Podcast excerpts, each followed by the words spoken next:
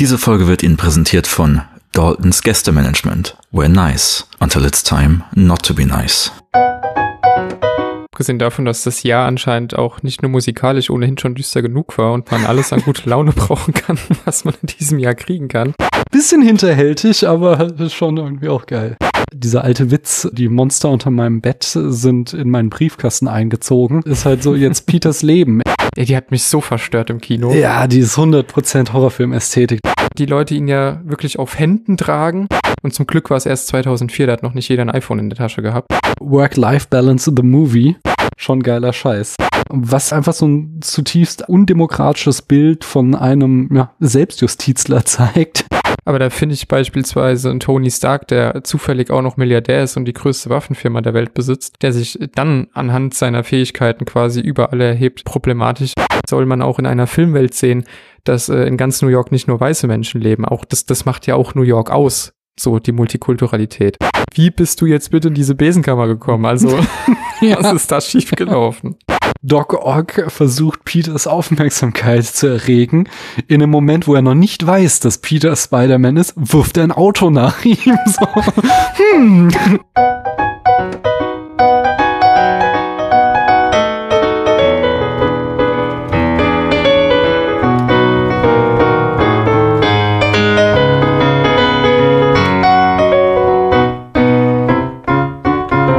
Hallo, hier spricht Daniel. Wir haben Mitte November. Es ist ein früher Sonntagabend. Trotzdem ist es draußen schon stockduster. Da draußen wird es auch wieder Corona-technisch ziemlich duster. Die Zahlen gehen durch die Decke. Wir haben so hohe Infektionszahlen wie noch nie in der gesamten Pandemie. Und das Ganze wird durch eine kleine, aber harte Minderheit von Ungeimpften vorangetrieben.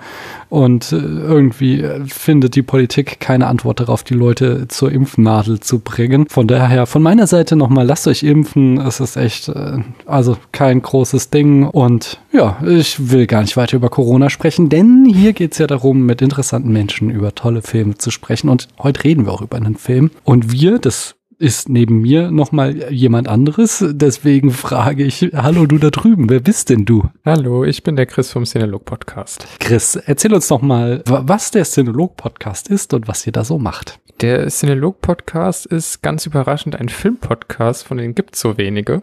ähm, ja, und wir reden vor allem über Filme, hin und wieder auch mal über Serien und Videospiele, aber doch vor allem eigentlich rund ums Kino, so insgesamt. Ja, sehr schön. Wenn ihr da mehr erfahren wollt, dann schlage ich euch vor, in die aus unserer Perspektive und aus eurer auch äh, vorherige Folge einzuschalten. Denn da hat Chris mit mir schon im Open Mic alles Mögliche bequatscht. Auch geht's einiges um seinen Podcast und so weiter und so fort. Aber wie ich ja schon sagte, heute sprechen wir über einen Film und um uns da wie gehabt in Stimmung zu bringen, bringe ich uns erstmal das Jahr näher, in dem dieser Film in die Kinos kam. Wir befinden befinden uns im Jahr 2004. Die Viehweide ist das Biotop des Jahres. Bundeskanzler Gerhard Schröder erklärt seinen Rücktritt vom Parteivorsitz der SPD zugunsten von Franz Müntefering. Am 9. Februar gibt US-Präsident George W. Bush in einem Interview mit dem Fernsehsender NBC zum ersten Mal zu, dass Zweifel an Geheimdienstberichten über Massenvernichtungswaffen im Irak gerechtfertigt sind. Frankreich beschließt das sogenannte sogenannte Laizismusgesetz. Es verbietet das Tragen auffälliger religiöser Symbole während des Unterrichts. Staatspräsident Boris Dreikowski von Mazedonien stirbt am 26. Februar bei einem Flugzeugabsturz. Bei einem Terroranschlag in Madrid explodieren zehn Bomben in und um den Bahnhof Atocha sowie in mehreren Zügen. 191 Menschen sterben, 2051 werden verletzt. Wladimir Putin wird als Präsident im Amt bestätigt. Die NATO-Osterweiterung findet statt. Sieben ehemalige Ostblockstaaten treten dem Militärbündnis bei. Irland verbietet das Rauchen am Arbeitsplatz. Dazu zählen auch Pubs. Es wird bekannt, dass US-Soldaten im, Militärgefängnis Abu Ghraib irakische Kriegsgefangene massiv misshandelt, gefoltert und gedemütigt haben. Durch die EU-Osterweiterung wird die Europäische Union um zehn Mitgliedstaaten, die meisten aus dem ehemaligen Ostblock, vergrößert. Polen führt den Flaggentag am 2. Mai ein. Das ist auch etwas sehr Kurioses, was ich jetzt erst im Zuge dieser Recherchen kennengelernt habe. An diesem Tag müssen polnische Nationalflaggen gehisst werden. Der Grund ist, dass traditionell am 1. Mai, am Tag der Arbeit, viele kommunistische Flaggen gehisst werden. Am 3. Mai ist der polnische Nationalfeiertag. Die polnische Regierung wollte verhindert,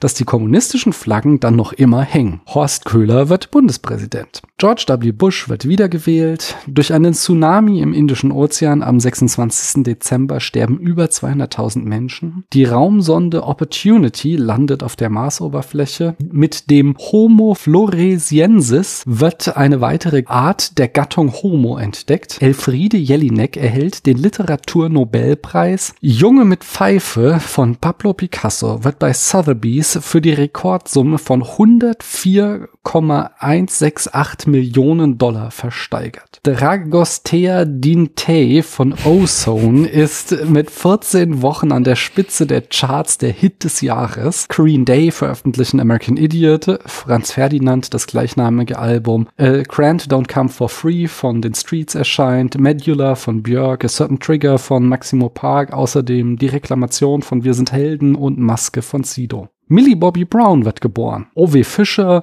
Marco Pantani, Sir Peter Ostinov, Marika Röck, Ronald Reagan, Ray Charles, Marlon Brando, Yassir Arafak und Susan Sontag sterben. Die Rückkehr des Kiernicks erhält den Oscar für den besten Film. Die laut Letterboxd meistgesehenen Filme des Jahres sind Eternal Sanchez of a Spotless Mind, The Incredibles, Harry Potter und der Gefangene von Azkaban, Kill Bill 2 und Das wandelnde Schloss. Shrek 2 ist der erfolgreichste Film des Jahres. Auf Platz 2 landet hingegen der Film, über den wir heute sprechen, Spider-Man 2. Chris, hätte Spider-Man 2 verdient gehabt, der erfolgreichste Film des Jahres zu sein?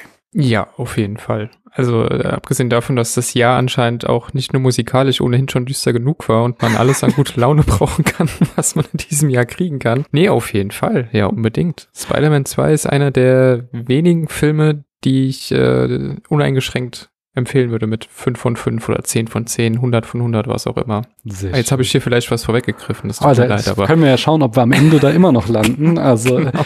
das wäre ja jetzt meine nächste Frage. Wie stehst du zu dem Film? Das hast du schon gesagt. Und was ist so deine Geschichte damit? Meine Geschichte ist, dass Spider-Man 2 wahrscheinlich mein zweiter oder dritter Kinobesuch überhaupt erst generell war. Mhm. Ähm, aber der erste, an den ich mich so richtig erinnere. Also an dem ich noch weiß, wie wir ins Kino gefahren sind und wie ich dann dort saß und auch wie das tolle Intro losging und all das. Also da war ich zarte neun Jahre alt und äh, habe den ersten Film bis dahin schon ein Dutzend Mal gesehen, riesiger Fan gewesen und konnte es nicht erwarten, dass wir da endlich ins Kino gehen und habe meine Eltern dann auch ähm, entsprechend bearbeitet, diesen Film schnellstmöglich sehen zu können.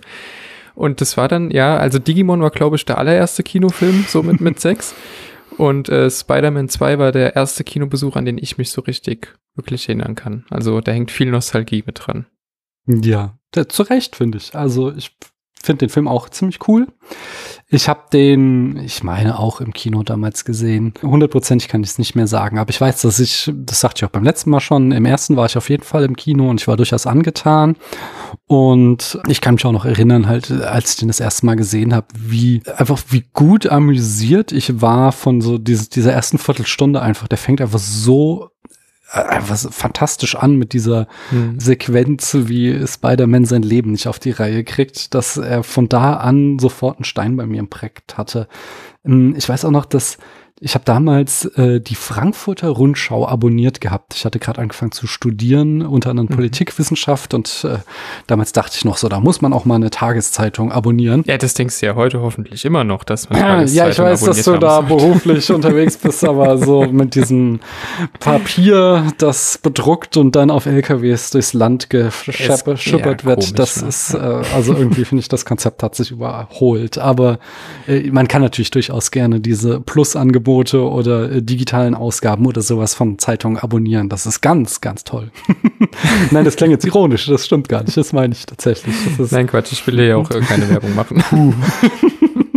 Nein, aber äh, damals jedenfalls, da habe ich immer die äh, Kritiken von Kurt Scheel gelesen in der Frankfurter Mhm. Rundschau, die Filmkritiken. Das hat so ein bisschen auch so mein mein Fable für irgendwie Filmanalyse, Filmkritik, ja, be, be, ja angespornt. Und der war immer zum Beispiel ein Fan von Sequels, weil er sagte, bei Sequels da können wir uns den ganzen Quatsch sparen mit wer ist das und wie ist er zu dem geworden und können gleich in die Mhm. Geschichte einsteigen. Und ich finde, da ist, dass Spider-Man 2 so die größten Vorteile einer Fortsetzung zeigt. Und da sicherlich irgendwie auf einem Niveau mit Das Imperium schlägt zurück oder hier Batmans Rückkehr oder The Dark Knight steht, wo wir halt einfach, die ganzen Charaktere sind etabliert und wir sehen jetzt sofort, wie es mit ihnen weitergeht. Man könnte vielleicht sogar so weit gehen zu sagen, dass dieser Film dazu beigetragen hat, zu definieren, wie der zweite Film in einem Superhelden-Franchise auszusehen hat. Ist auf jeden Fall ein ganz, ganz großartiger Film. Ich bin da auch total begeistert. Ich habe noch ein Zitat mal wieder rausgesucht. Ähm, habe ich ja mal eine Zeit lang immer gemacht, in letzter Zeit immer vergessen, ähm, von Al Horner, Kritiker beim Guardian. Er schreibt, It was Spider-Man 2, released 15 years ago today, that's largely to credit for the enduring romance between Maguire's Spidey and fans. To many, it's not just the best Spider-Man film, but the definitive example of superhero cinema so far. A punchy, hyper-bright teen drama balanced brilliantly big blockbuster set pieces with the humor and pathos of a boy trying to find his place in the world. For every moment of high wire action, Spidey hurtling through the skyline doing battle with deadly foes, there was a relatable example of the agony of being a teenager, struggling and failing to get his life together, such as when Peter accidentally mixes up his spandex suit in his washing and dyes all his underwear pink. With great spectacle came great laughter. Ich finde, es trifft schon ziemlich gut, so in einem Absatz zusammengefasst, was so die Reize des Films ausmacht. Ja, ist super präzise und äh, weil es ja auch um den Film als Sequel quasi auch ging. Also er funktioniert aber auch ohne den ersten Teil. Hm. Ich finde, das macht dieser Film auch sehr gut, dass er zwar den ersten als Fundament nimmt und eben alle Geschichten auch weitererzählt, die ja dann auch in Teil 3 auch zu Ende erzählt werden, aber trotzdem komplett auch eigenständig funktioniert und für mich hatte jetzt dieses, äh, dieser ganze Teenager-Kram, äh, logischerweise damals mit neun Jahren und auch die Love Story mit MJ und so, das hatte für mich ja gar keine Bewandtnis. Also der hat für mich als Kind erstmal komplett auf dieser rein Spektakelebene funktioniert. Also Ja. Spider-Man als Held plus die fantastischen Action-Szenen plus einfach das, was ich da zu sehen bekomme. Und jetzt über die Jahre hinweg äh, habe ich natürlich auch die anderen Facetten des Films zu schätzen gelernt und habe ihn ja jetzt erst vor kurzem wieder gesehen und auch da wieder gemerkt, wie gut da jedes Zahnrad einfach ineinander Mhm. greift und wie furchtbar relatable dieser Charakter einfach ist. Also, Mhm. wir haben ja in der letzten Folge drüber gesprochen, mit wem würde ich gerne mal ein Bierchen trinken gehen, also so aus der Filmwelt und ich kann das nur noch mal unterschreiben. Peter Parker auf jeden Fall. Mhm. Ja, auf jeden Fall. Das, das stimmt. Wie, wie stehst du heute so in dem, also sagst du immer, das Gesamtpaket gefällt dir? Oder, äh, weil bei mir ist es eindeutig so, also ich habe überhaupt nichts an der Action auszusetzen, aber Mhm. ich finde tatsächlich diese ganzen Szenen aus dem Alltag von Peter so unglaublich charmant, dass ich Mhm. mir die auch zwei Stunden lang angucken könnte und müsste gar keine äh, Schlachten zwischen ihnen und Doc Ock haben, so. Nee, äh, funktioniert beides auch für sich auf jeden Fall. Aber die Action, finde ich, macht doch schon viel aus, weil einfach äh, schon allein der erste Kampf mit Doc Ock, wo sie die Häuserwand herunterfallen quasi und in der Luft kämpfen.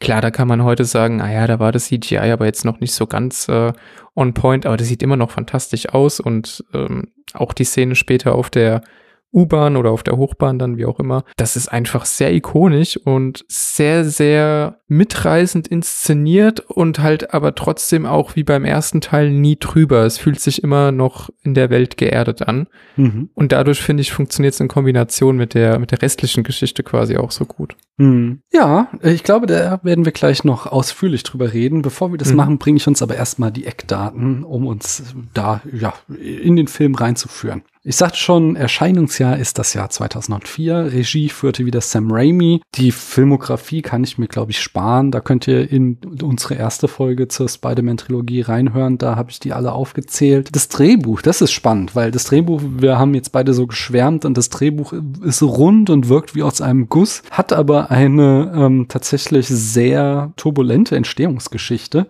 Es fing an, Alfred Guff und Miles Miller einen Entwurf zu schreiben, direkt schon schon als Spider-Man 1 noch nicht aus den Kinos wieder raus war und sich abzeichnete, was für ein enormer Erfolg der ist. Dieses Pärchen hat schon zusammen diverse ähm, Sachen geschrieben, wie zum Beispiel Lethal Weapon 4, Shanghai Noon oder äh, die Serie Smallville über ähm, Superman, den jungen Superman ist das ja. Dann wurde David Cup engagiert, der ohne einen Credit zu bekommen, hat der irgendwie über deren Drehbuch mal drüber geguckt und hat versucht, das glatt zu bügeln. Damit waren hier aber ähm, Sam Raimi immer noch nicht zufrieden, weswegen Michael Chabon, der Romanautor, engagiert wurde, um dem Ganzen mehr so, so Persönlichkeit zu verleihen, mehr persönliche Tiefe. Es sollte eben mehr so um den Menschen Peter Parker gehen und da dachte ähm, Raimi und das Team, dass Chapman der richtige ist. Äh, Chapman ist bekannt für seinen Roman Fountain, Fountain City. Er hat außerdem Wonder Boys geschrieben, ähm, auch die Romanvorlage. Gibt es einen Spätfilm zu, zu dem Film, weil es auch einer meiner Lieblingsfilme. Übrigens auch lustigerweise mit äh, Tobey Maguire in einer Nebenrolle. Außerdem ist er der Drehbuchschreiber und Showrunner von der Serie Star Trek Picard, was man davon auch halten mag. also es gibt äh, Fans, aber es gibt auch viele Leute, die das nicht so gut finden. Naja, es wurde dann noch ein weiterer engagiert, nämlich Alvin Sargent und äh, Sargent und Sam Raimi hatten dann da so mehr oder weniger so einen Zettelkasten vor sich liegen von lauter verschiedenen Drehbuchentwürfen und aus dem pickten sie sich dann all das raus, von dem sie glaubten, dass es funktionierte und schrieben darunter dann da drumherum das Drehbuch zu diesem Film. Alvin Sargent ist bekannt zum Beispiel 1973 Paper Moon, 1976 Stars Born, die Variante mit, ach, wie heißt sie? Also der Film ist ja mit Lady Gaga nochmal neu gemacht worden. Bin ich jetzt auch überfragt mit Barbara Streisand, der, die Variante. Außerdem 77 äh, Julia, dafür hat er einen Oscar bekommen, genauso wie 1980 eine ganz normale Familie, das äh, Regiedebüt von Robert Redford, hat er auch einen Oscar für bekommen. Ähm, außerdem schrieb er später noch Spider-Man 3 und The Amazing Spider-Man, wobei ich nicht weiß, ob er, also da hatte zumindest ein Drehbuch-Credit. Kommen wir dann bei Spider-Man 3 auf jeden Fall noch dazu, wie groß dann da sein Anteil war. In der Produktion haben wir wieder A.V. Arrett, äh, der CEO CEO von Marvel Studios, der das Ganze, ja, quasi sein Auge drauf hatte und Laura Siskin, die mehr oder weniger so die wirklich aktive Produzentin war.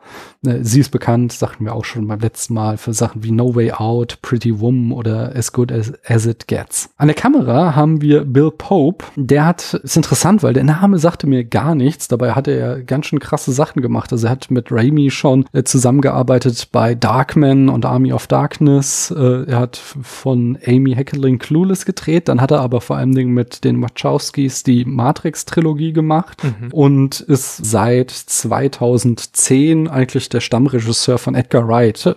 Scott Pilgrim vs. The World, The World's End und Baby Driver hat er auch alle gedreht. Was ich dann noch gelesen habe, was ich sehr lustig fand, sie hatten, das hatten wir beim letzten Mal gar nicht erwähnt, da hatten sie ja beim ersten Teil die Spidey Cam erfunden oder Spider Cam einfach nur, was sie einfach eine Kamera, die sie an Drahtseilen montiert hatten und die sie so durch die Häuserschluchten von Manhattan schwingen konnten, mhm. um so nicht alles komplett Computer rendern zu müssen, sondern da schon auf Filmmaterial zurückgreifen zu können und dann nur quasi die Figur reinsetzen zu müssen. Das haben sie jetzt wieder gemacht. Jetzt war aber das Problem natürlich, dass der erste Spider-Man so ein enormer Erfolg war, dass sie genau wussten, dass wenn sie da bei irgendeinem Hochhaus anfragen, ob sie mal eben da hoch dürfen, um zu filmen, dass sie das enorm viel kosten wird. Ja.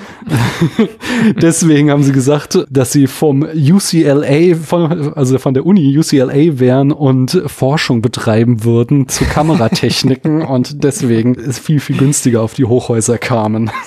Auch nicht schlecht, ja. Bisschen auch, hinterhältig, aber schon irgendwie auch geil.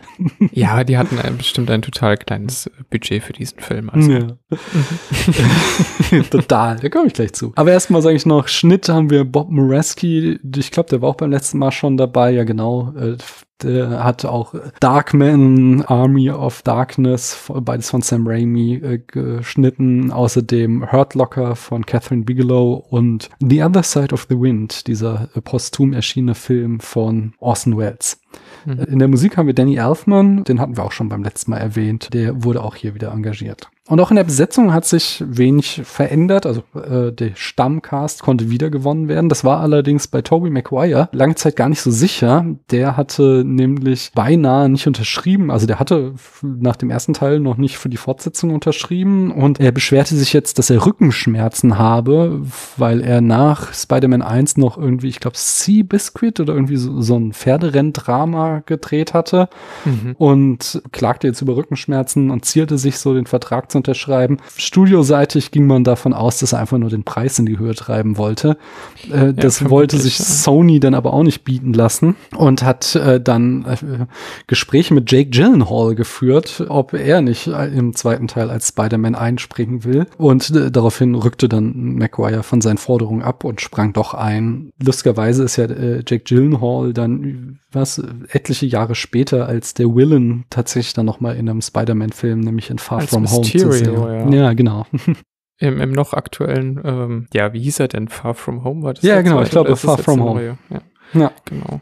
Ah, genau, äh, Kirsten Dunst war auch wieder dabei und was dieses Casting-Gerücht noch äh, ein bisschen brisanter machte, war, dass während der Dreharbeiten zum ersten Teil Toby Maguire und Kirsten Dunst kurze Zeit gedatet und mittlerweile waren aber Dunst und Gyllenhaal ein Paar. So, das äh, ist halt nochmal so, so, okay, der neue oh Freund von Kirsten Dunst soll jetzt Spider-Man spielen. Es war wahrscheinlich nochmal ein zusätzlicher Motivationsfaktor für Maguire wieder zu unterschreiben. James Franco ist wieder dabei dabei. Das fand ich lustig da. Habe ich nur an einer Stelle den Hinweis gelesen. Harry ist noch immer die uninteressanteste Figur in dieser Trilogie.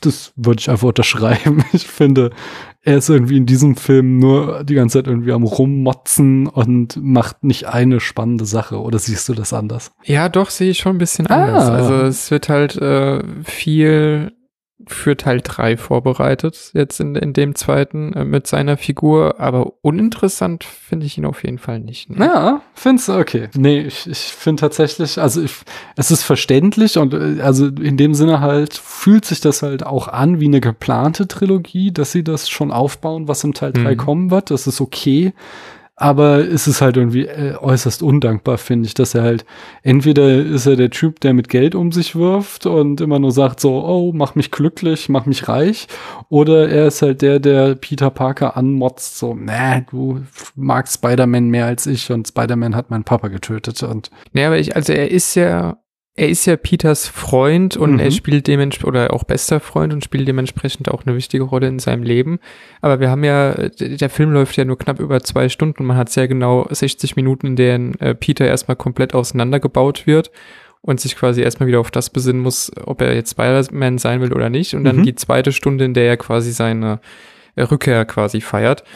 Und ich finde, gerade da in der ersten Hälfte, plus dann eben im Finale von, von, wie heißt er jetzt im Film? Harrys Arc, äh, wo er dann quasi die Möglichkeit ja auch hat, sich an Peter zu rächen. Ich finde, da ergibt es schon alles in, in der Form Sinn und fühlt sich nicht ganz so, ganz so, ähm, ja, sinnlos an oder, oder dass er zu wenig zu tun hätte, weil er quasi in, in beiden Filmhälften eine Rolle spielt, die wichtig ist für Peter, die aber eben auch nur ein Teil dieses ganzen Konstrukts ist. Also es geht ja nicht nur mit Harry zugrunde, sondern es geht mit MJ zugrunde, es geht zwischenzeitlich sogar mit Tante May zugrunde. Er verliert seinen Job, einmal sogar beide, bis er innerhalb von drei Sekunden wieder eingestellt worden ist. J.K. Simmons, großartig. Also ich finde da ja, man hätte sicherlich ihm noch mehr zu tun geben können, aber ich finde, er erfüllt in beiden Filmhälften genau die Rolle, die er spielen muss, um Peters Arc auch voranschreiten zu lassen, ohne dass es sich für mich jetzt irgendwie unvollständig anfühlt oder so. Okay, da lasse ich mich von überzeugen. Das waren gute Argumente. Es ist jetzt nicht so, dass ich irgendwie Harry aktiv hasse oder so. Von daher ähm, kannst, kannst du gut erklären. Damit gebe ich mich zufrieden. Den Punkt nehme ich. Äh, J.K. Simmons, da sind wir uns aber, glaube ich, wieder einig, ist auch hier wieder großartig in seiner ja, äh, aufbrausenden Art. Äh, macht er einfach genau da weiter, wo er im ersten Teil aufgehört hat. Und dann neu noch mit im Hauptcast haben wir den neuen Villain, Alfred Molina Den könnte man kennen, zum Beispiel 1981 Riders of the Lost Ark, 1995 Deadman, 97 Boogie Nights, 99 Magnolia, 2003 Coffee and Cigarettes, 2019 äh, Frozen 2 oder 2020 mhm. Promising Young Woman. Und äh, also er ist halt äh, tatsächlich, wie ich finde, ein extrem guter Villain. Ich habe irgendwie heute noch mal meine letzte Letterboxd Review gelesen, da fand ich ihn noch nicht so geil, vor allem weil er zwischendurch halt aus dem Film verschwindet weitgehend. Okay, das ist jetzt halt einfach nicht seine Schuld, Teil des Drehbuchs, äh, was ich aber auch voll okay finde, weil ich ja schon sagte, dass ich das eigentlich am coolsten finde, wie wir uns äh, um den Menschen Peter Parker kümmern. Und äh, ihn selbst finde ich halt diesmal einen richtig guten Willen. Also ähm, ja. im Grunde haben wir ja wieder den gleichen äh, Trope wie im ersten, so verrückter Wissenschaftler, der durch seine eigene Erfindung in den Wahnsinn getrieben wird. Er hat den ganz großen Vorteil, dass er jetzt ein Gesicht hat. also sie haben da aus dem ersten Teil gelernt und die blöde Maske weggelassen und wir können ihm die ganze Zeit äh, in die Augen gucken und er hat halt schauspielerisch absolut einiges drauf. Ja, nee, äh, das äh, finde ich ganz, ganz toll. Was da jetzt auch also, in der Vorbereitung noch gelesen habe, war, dass sie tatsächlich diese Tentakel immer, wenn er nicht in der Totalen zu sehen ist, dann äh, noch technische, also so richtige äh, Puppeteers waren, so Props, also gar mhm. nicht computeranimiert, sondern nur, wenn man ihn halt wirklich aus der Ferne sieht, dann ist das computeranimiert, aber wenn die ihm zum Beispiel irgendwie die Zigarre anzünden oder so, dann sind das immer noch mechanische Arme. Ja, Classic äh, Sam Raimi natürlich, da mhm. so viel auf Practical Effects zu setzen wie möglich. Und ich finde auch, dass Alfred Molina absolut der beste Bösewicht in einem Superheldenfilm ist. Punkt. Mhm. Tatsächlich. Also ich, ich würde sogar so weit gehen. Tatsächlich besser noch als der Joker aus dem zweiten Batman. Ah, Mist, okay, ja. ja, aber der ist ja Kategorie Anti-Held vielleicht. Das kann man dann, äh, kann man so noch mal differenzieren. Äh, nee, du hast natürlich recht. Äh, Heath Ledger als Joker sollte man, den klammern wir jetzt hier mal aus. Aber ansonsten fällt mir jetzt so spontan wirklich keine ähm, Bösewicht-Figur ein, die mich irgendwie noch begeisterter zurückgelassen hat als Alfred Molina, als Doc Ock. Und ich meine, also gerade daran kranken ja auch ganz viele MCU-Filme, mhm. dass sie einfach keinen interessanten Bösewicht haben. Ja. Beziehungsweise, dass sie, und das ist ja auch das DC-Problem, äh, wobei die halt immer auch auf kleinerer Flamme äh, kochen können und beispielsweise einfach jetzt mit dem neuen Batman-Film sagen, gut, wir lassen das jetzt wieder in Gotham spielen und wir haben jetzt jemand als Pinguin, der wieder der Bösewicht ist. Aber ansonsten Justice League und die Eternals, die es jetzt gibt und all diese ganzen äh, globalen oder über das ganze Universum verteilten Geschichten eigentlich, die haben immer so einen Bösewicht, der entweder furchtbar langweilig ist, mhm. äh, wenig nachvollziehbar, wenig Bindung zu den Helden hat, was ja jetzt hier bei Spider-Man 2 wieder eine ganz große Stärke ist, oder die einfach so omnipräsent sind, dass sie, dass sie schon fast anfangen zu langweilen. Also gerade das hier Doc Ock jetzt nicht in den zwei Stunden alle fünf Minuten mal zu sehen ist, sondern immer so die Bedrohung im Hintergrund ist, zusätzlich zu dem, was Peter gerade ohnehin zu tun hat, hm. gibt ihm, finde ich, noch dieses Gefühl, dass er wirklich ein in dieser Welt greifbarer Bösewicht auch ist, weil er halt auch anderes zu tun hat, als ständig sich nur mit Spider-Man zu prügeln, sondern er verfolgt auch eigene Ziele. Mhm. Und bei diesen ja, ist jetzt halt ein aktuelles Beispiel äh, bei den Eternals, äh, Marvel Eternals, wo es jetzt wirklich nach Thanos, der schon mit Planeten um sich geworfen hat, nochmal um das große Ganze geht und nochmal eine Nummer größer, nochmal weiter. Das hat ja irgendwann gar keinen Bezug mehr. Und Alfred Molina ist ja hier für Peter im Prinzip jetzt nicht nochmal so eine Vaterfigur wie der grüne Kobold aus dem ersten Teil, aber so eine Mentorenfigur. Mhm. Und man hat ja diese Szene, wo, wo sie sich kennenlernen und dann auch ganz lang unterhalten und total das charmante Gespräch auch über die Liebe führen, wo man wirklich denkt, also die beiden, wenn die beiden zusammenarbeiten könnten, also was ein Dreamteam das wäre. Und da sieht man so einen Einblick in Peters Leben, das er ja gar nicht haben kann und das dann später ja auch Doc Ock nicht mehr haben kann. Aber das finde ich doch äh, in der Charakterisierung und auch eben, wie er mit diesen Tentakeln inszeniert ist. Ich weiß nicht, ob du mal ein paar alte Comics in der Hand hattest oder die Zeichentrickserie gesehen hast oder so. Das sah ja immer sehr lustig aus mit seinem Topfschnitt und dieser viel zu großen Sonnenbrille und seinem komplett grünen Anzug mit so ganz merkwürdigen Tentakeln. Äh, hier ein super Design, super inszeniert auch scary, wenn ich an die Krankenhausszene äh, denke. Hm. Und, und ja, in, se in seiner Rolle für Peter und, und im Film finde ich einfach, wie gesagt, wenn wir jetzt den Joker aus Dark Knight mal ausklammern, eigentlich so auf Anhieb der beste Bösewicht, der mir einfällt. Das ist auch was, wo ich, wo ich noch mehrfach drauf zurückkommen werde. Es ist, er ist nicht nur so ein reiner Villain, sondern er hat auch so die Funktion, was man äh, in, in Drehbuchfigur die Reflection nennt. Also so eine Figur, die dem unserem Protagonisten ein, ein Widerbild darstellt, um seinen Charakter zu schärfen. Also mhm. Äh, sei es jetzt am Anfang, wenn er halt derjenige ist, der Leben, Privatleben und Wissenschaft auf die Reihe kriegt, während Peter das struggelt, oder sei es eben in dieser ganzen Nummer wieder, äh, was denn verantwortliches Handeln ist. Ähm, und auch, werden wir auch später nochmal drauf kommen, auch diese ganze, also hier werden ja wieder auch wieder äh, Vergleiche mit Jesus und Göttern aufgemacht. Und dann haben wir halt hier den einen, der den, den quasi der Icarus ist, der eine Sonne erschaffen will und ihr zu nahe kommt. Und wir haben halt den anderen, der die Jesus-Figur macht und sich für die Menschheit opfert. Und äh, so, so, so haben wir halt die ganze Zeit äh, sämtliche Konflikte von Peter werden in Doc Ock immer wieder gespiegelt. Das finde ich sehr, sehr mhm. schön auch. So, dass er, das verleiht ihm halt auch noch viel, viel mehr Tiefe, als wenn er halt irgendwie nur der äh, Evil Mastermind mit seinem bösen Plan wäre, den es zu bekämpfen gibt. Vor allem ganz, ganz, manchmal sind es wirklich nur Kleinigkeiten, die ihn halt irgendwie greifbarer machen auch. Also, dass er da jetzt in die Bank geht und da einen völlig cartoon-comichaften Tresor in der Bank mit original Goldmünzen da drin dann da klaut. Also ist mir auch erst jetzt so langsam aufgefallen, wie bescheuert das eigentlich ist, dass keine Bank dieser Welt so ein Tresor hat. Aber gut. Ähm, also, dass er da zum Beispiel dann diese, diese Tresortür äh, hinter sich wirft und da gar nicht drüber nachdenkt, ob er jetzt jemanden verletzen könnte oder nicht, das ist dann wieder ein bisschen trüber, aber es gibt eben auch andere Stellen. Er spricht ja eine Szene vorher noch mit seinen Tentakeln quasi, die ihm ja erstmal sagen, er soll das Geld stehlen. Er sagt, nein, nein, ein Verbrecher bin ich nicht. Dann haben wir es eigentlich auch ganz lange, dass er nie jemanden wirklich töten will, außer Spider-Man. Also, dass er zwar Leute auch angreift, aber es jetzt nie unbedingt darauf ansetzt, wirklich zu töten. Und dass er beispielsweise auch, als er das Tritium von Harry ja haben will, ihn ja auch einfach hätte im Prinzip noch mehr bedrohen können oder auch verletzen können oder wie auch immer, aber auch ihn da leben lässt und sogar einen Deal mit ihm macht. Also er ist schon der Böse, aber er ist jetzt nicht komplett unmenschlich und läuft durch die Gegend und schnippst mit den Fingern und löscht das halbe Universum aus. Hm. Und ja. das finde ich eben auch, es ist so ein, das, das macht ihn auch irgendwie furchteinflößender und für mich einfach auch lebendiger als Bösewicht. Ja, definitiv, da sind wir uns einig. Ich, ich bringe noch mal kurz die Eckdaten zu Ende. Wir mhm. hatten ein Budget von 200 Millionen, damit sind wir wirklich im absoluten Spitzenbereich gelandet. Ähm, jetzt endgültig am Box Office hat er dann 789 Millionen, also fast das Vierfache eingespielt, war wieder ein großartiger Erfolg. Und im Genre befinden wir uns irgendwo zwischen Actionfilm, Superheldenfilm, Comicverfilmung, Rom-Com und auch wieder Coming-of-Age-Anteile sind drin. Ja, Chris, das habe ich euch gar nicht im Vorfeld gesagt. Ich hoffe, du hast damit gerechnet. Du darfst uns nämlich die Handlung in fünf Sätzen zusammenfassen. Nee, nee hast, du, hast du nicht erwähnt, aber ist nicht so schlimm. Ich habe den, hab den Film oft genug gesehen. Ich versuche mich auf fünf Sätze zu beschränken. Also, wir schließen kurze Zeit, ich glaube zwei Jahre nach dem ersten Teil an. Ja, ziemlich zwei Jahre nach dem ersten Teil.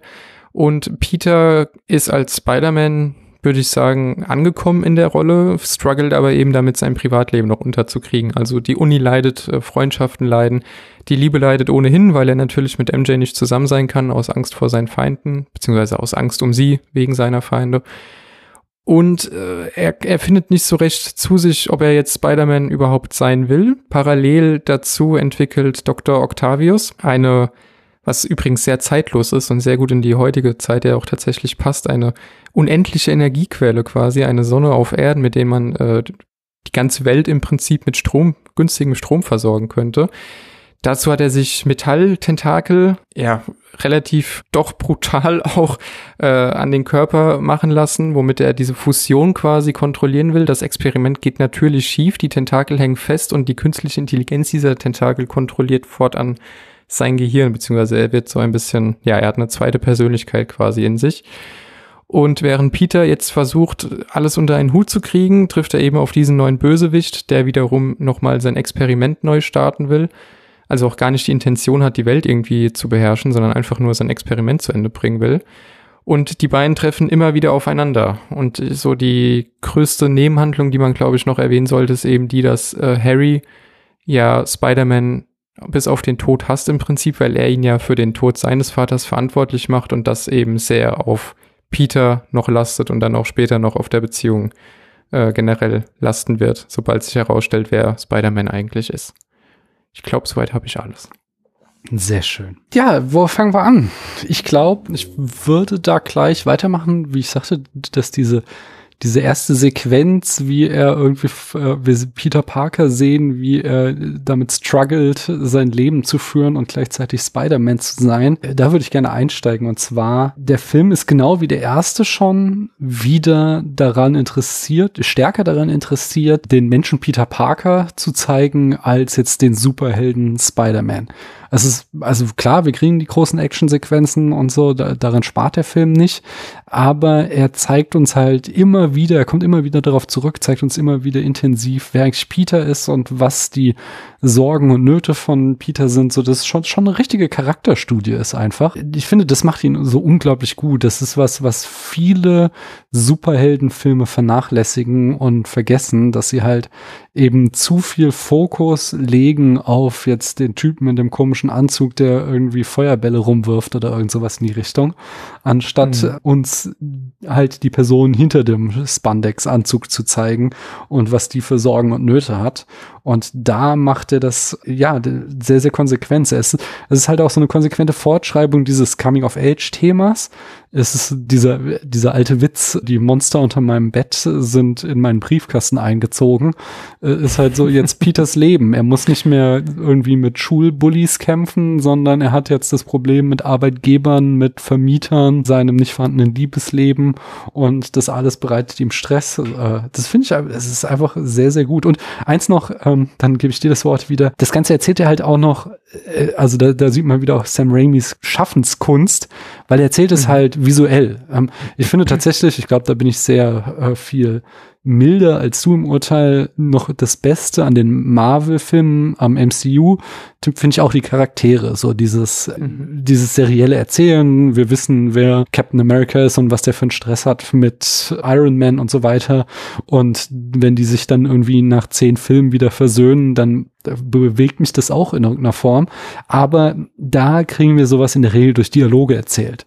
Und hier in dem Film kriegen wir ganz viel eben durch kleine filmische Mittel, äh, die, die ich ganz, ganz toll finde. Allein so diese Szene, wo er da beim äh, die, die Pizzen ausliefert und sich dann in dem äh, Kleiderschrank, äh, in, in, in, der, in dieser äh, was ist das? Besenkammer. Besenkammer, genau. In der Besenkammer zieht er sich um und äh, kommt da raus und dann fallen ihm so die ganzen Besenschiele entgegen und er versucht, die wieder so in diese Kammer reinzudrücken. So dieses Bild, so dass er buchstäblich in seinem Leben zu viele Besenstiele gleichzeitig handeln muss.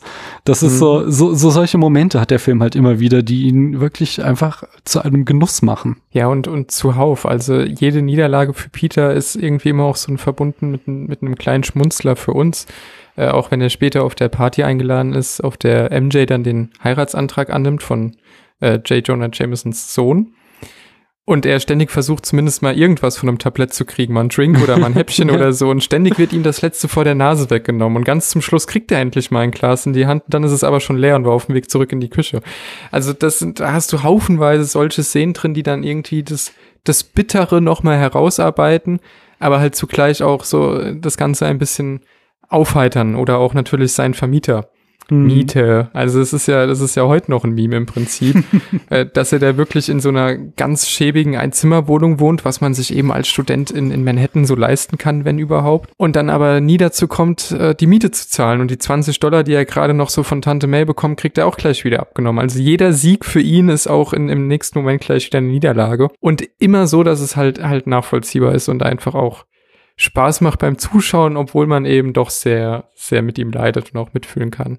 Hm. Und dann ist der Film aber, wie ich eben auch schon ankündigte, darüber hinaus, ähm, während der erste Teil sich ja noch so richtig äh, durch quasi so die zentralen Plotpunkte des Coming of Ages gehangelt hat und volle Kanne ein Coming of Age Film war, ist hier das neben dem Superheldenfilm dominante äh, Genre eigentlich die Romantic Comedy. Was ich ja. aber auch wieder echt gut gemacht finde. Es geht halt tatsächlich so, so er ist so ein, ein junger Mensch, der seinen Platz in der Welt sucht. Ich habe an einer Stelle gelesen, es ist im Grunde ist es eine Dreiecksbeziehung, die Peter hat mit Spider-Man und Mary Jane. Und er versucht irgendwie damit klarzukommen. So meine ich das. Mhm. Und ähm, das wird uns auch wieder ganz toll äh, filmisch erzählt, denn ich habe auch einen sehr schönen Text gelesen, der, der sich mit dem Two-Shot äh, beschäftigt. Ja, der Two-Shot ist ja so das filmische Mittel der Rom-Com, also dass wir das Pärchen in einem Frame sehen. Das wird ja, diese klassische Rom-Com-Formel ist, wir kriegen halt äh, das Pärchen immer in einem Frame, in einem Two-Shot gezeigt über lange Zeit. Dann kommt es irgendwann zu einem Konflikt, die streiten sich, wir sehen die beiden nur noch einzeln in Frames, vermissen quasi sie zusammen und am Ende rennt der Mann durch den Regen und sie versöhnen sich und wir sehen sie wieder gemeinsam. Hier ist es so tatsächlich, dass solange Peter sich Spidey verpflichtet fühlt, wir immer nur Shot-Reaction-Shot von ihm und Mary Jane sehen, so dass sie halt nie zusammen in einem Frame sind.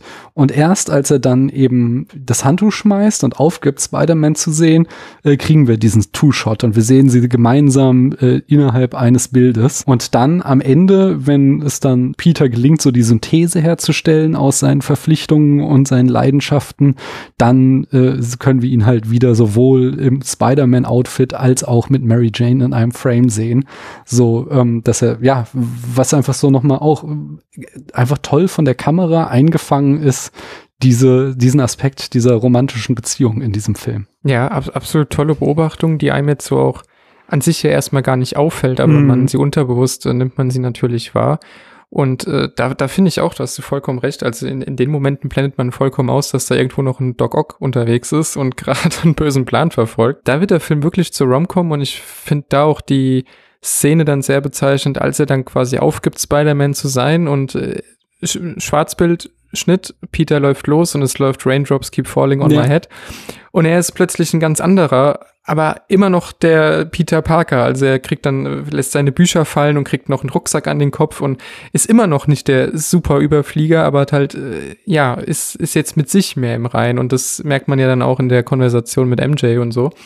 Aber ich finde auch, da, da macht er diesen Spagat zwischen den verschiedenen Genres und auch den, den Eigenarten, die jedes Genre mit sich bringt, kriegt er unfassbar gut hin, so dass ich das immer noch sehr erstaunlich finde, dass da am Drehbuch so viel rumgewerkelt worden mhm. ist. Das war jetzt auch für mich tatsächlich neu. Also, ja. Hast du Lieblingsszenen? Oh, schwierig. Das ist echt schwierig, weil äh, ja, da gibt's viele. Da, hm, wo fange ich an? Also der Häuserkampf natürlich, als sie die Hauswand runterfallen, während Peter noch versucht, auch äh, Tante May zu retten mhm. und sich mit Doc Ock prügelt, ist, ist so eine. Dann natürlich die auf der U-Bahn, äh, ganz klassisch. Und ich finde aber auch, wobei ich da viele Stimmen gehört habe, dass sie, dass Leute das auch sehr überhastet fanden und irgendwie dann, dann nicht so gut am Ende. Die Szenen, der Harry quasi offenbart wird, was das Vermächtnis seines Vaters denn so ist, als er den Spiegel mit dem Dolch okay. einwirft und dann auch zum grünen Kobold quasi werden wird im mhm. nächsten Film. Die fand ich auch sehr, sehr cool, muss ich sagen, ja. Okay. Ich mag ja die Operationsszene tatsächlich. Oh sehr, oh ja, sehr die habe ich vergessen, ja. Die, die hat mich so verstört im Kino. Ja, die ist 100% Horrorfilm-Ästhetik. Da ist ja Sam ja. Raimi komplett in seinem Element. Also wir sehen natürlich kein Blut, aber es, äh, die Schreie und so. Und es ist, wird ja auch vor allem in der kompletten Szene auf Musik verzichtet. Also er geht da geradezu hyperrealistisch. Ich habe ja auch den Film mit meinen beiden Kindern gesehen und mhm. in dem Moment habe ich auch der siebenjährigen Augen und Ohren zugehalten und gesagt, okay, jetzt die Szene ist mir echt zu hart für dich. Die, die ist auch wirklich hart. Also ja. ich meine, da wird, wird ja auch die eine Ärztin Ärztin wird noch, da siehst du ja die Fingernägel mhm. über den Boden äh, ja, ja. streichend, ne?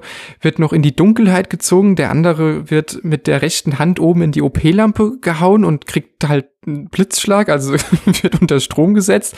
Der andere, auch total geil, wo er diese elektronische Kettensäge quasi, diese chirurgische Kettensäge dann mhm. hochhebt, während er schon auf dem Boden liegt. Das ist auch so ein 1 zu 1 Horrorfilm-Shot wirklich. Ja, das ist vor allem, das ist eine Selbstreferenz an die Evil ja. Dead Trilogie mit der ja, Kettensäge. Klar.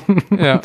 Äh, total super und wie, als wie, das ist ja schon wirklich, äh, hast recht, ein blutleeres, aber doch absolut ein Massaker und ich saß da auch äh, im Kino und da weiß ich noch, dass ich die Szene sehr, sehr krass fand und gar nicht wusste, was da gerade eigentlich mhm. passiert. Nee, aber auch, die finde ich auch super und ich weiß nicht, ob man das so heute noch mal durchwinken würde oder ob, ob das so ein äh, Sam, Ra Sam Raimi Carte Blanche Ding war. Ich mach das jetzt mal. Ja, ja, also ich finde ich schon toll. Und die, die Hochbahnszene, die hast du eben auch kurz erwähnt, die, die ist einfach so perfekt. Also es ist vielleicht, also da würde ich zum Beispiel auch sagen, das ist eine der drei bis fünf besten ähm, Actionfilm-Sequenzen, die es gibt, so im Superhelden-Genre. Mhm. Die ist so gut gemacht. Das war auch so tatsächlich, dass das das allererste war, was feststand. Sam Raimi wollte, hatte diese diesen Hochbahnkampf im Kopf und hat ein Storyboard geschrieben, so dass die Szene feststand und hat dann hier diesen Tross an Drehbuchautoren gesagt, dass sie ihm einen Film um die Szene herumschreiben sollen quasi. und das sieht man auch so. Sie ist einfach zentral und ja. sie ist so gut. Sie ist, ähm, ich finde es besser als den Showdown zum Beispiel. Also da ist so ein geiles Action-Piece. Ja, und vor allem auch so furchtbar kreativ und alles, was du denkst, ah, das wäre jetzt noch cool, wenn das passiert, passiert irgendwie auch.